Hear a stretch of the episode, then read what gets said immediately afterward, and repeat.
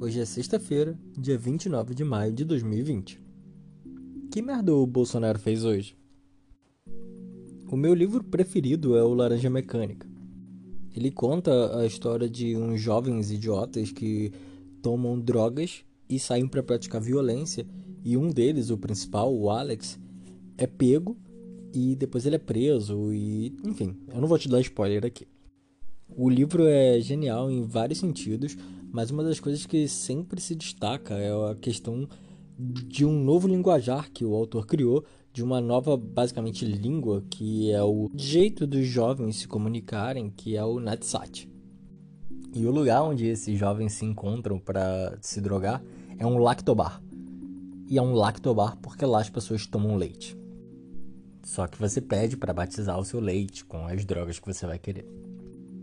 Eu tive muito receio do conteúdo do episódio de ontem, porque eu acho que você acusar uma pessoa de racismo é uma acusação muito forte. E como eu disse, não sendo o meu lugar de fala, eu não tenho todas as visões e todos os panoramas possíveis para se analisar uma questão desse naipe. Então eu estava bastante inseguro de chegar acusando o governo e seus aliados de serem racistas mas eles têm tentado aliviar esse peso da minha consciência.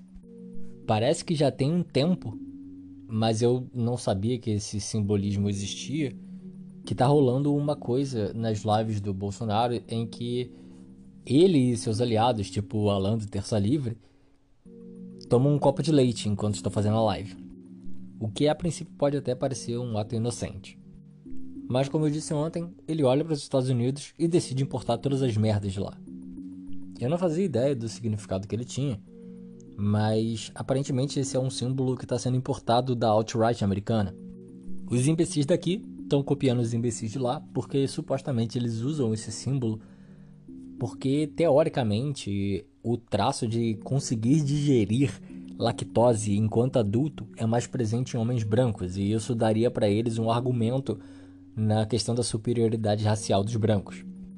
Como se fosse grandes merda você conseguir tomar um copo de leite.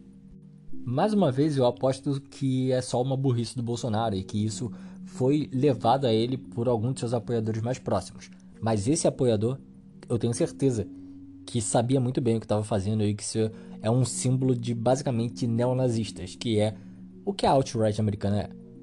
Muito provavelmente, um que sabe muito bem o que está fazendo é o Alan do Terça Livre. Esse pegou o copo de leite, falou que ia fazer uma pose bem bonita para sair no print e ainda lançou a frase entendedores entenderão, deixando bem claro que aquele gesto não era um gesto simples, mas sim um gesto que tinha significado escondido. É óbvio que esse governo vai tentar fazer o desmonte da Fundação Palmares.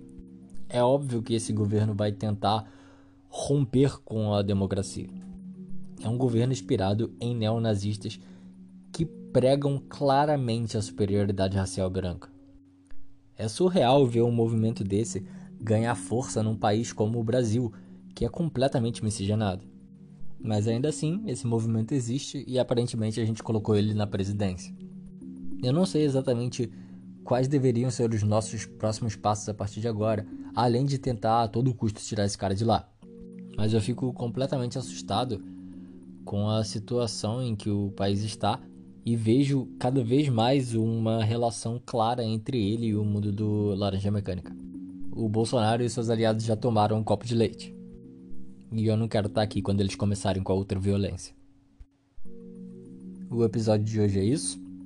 Se você quiser falar com a gente, você pode falar pelo Twitter e pelo Instagram, arroba presida, ou também pode mandar um e-mail para quimerdapresidente.gmail.com.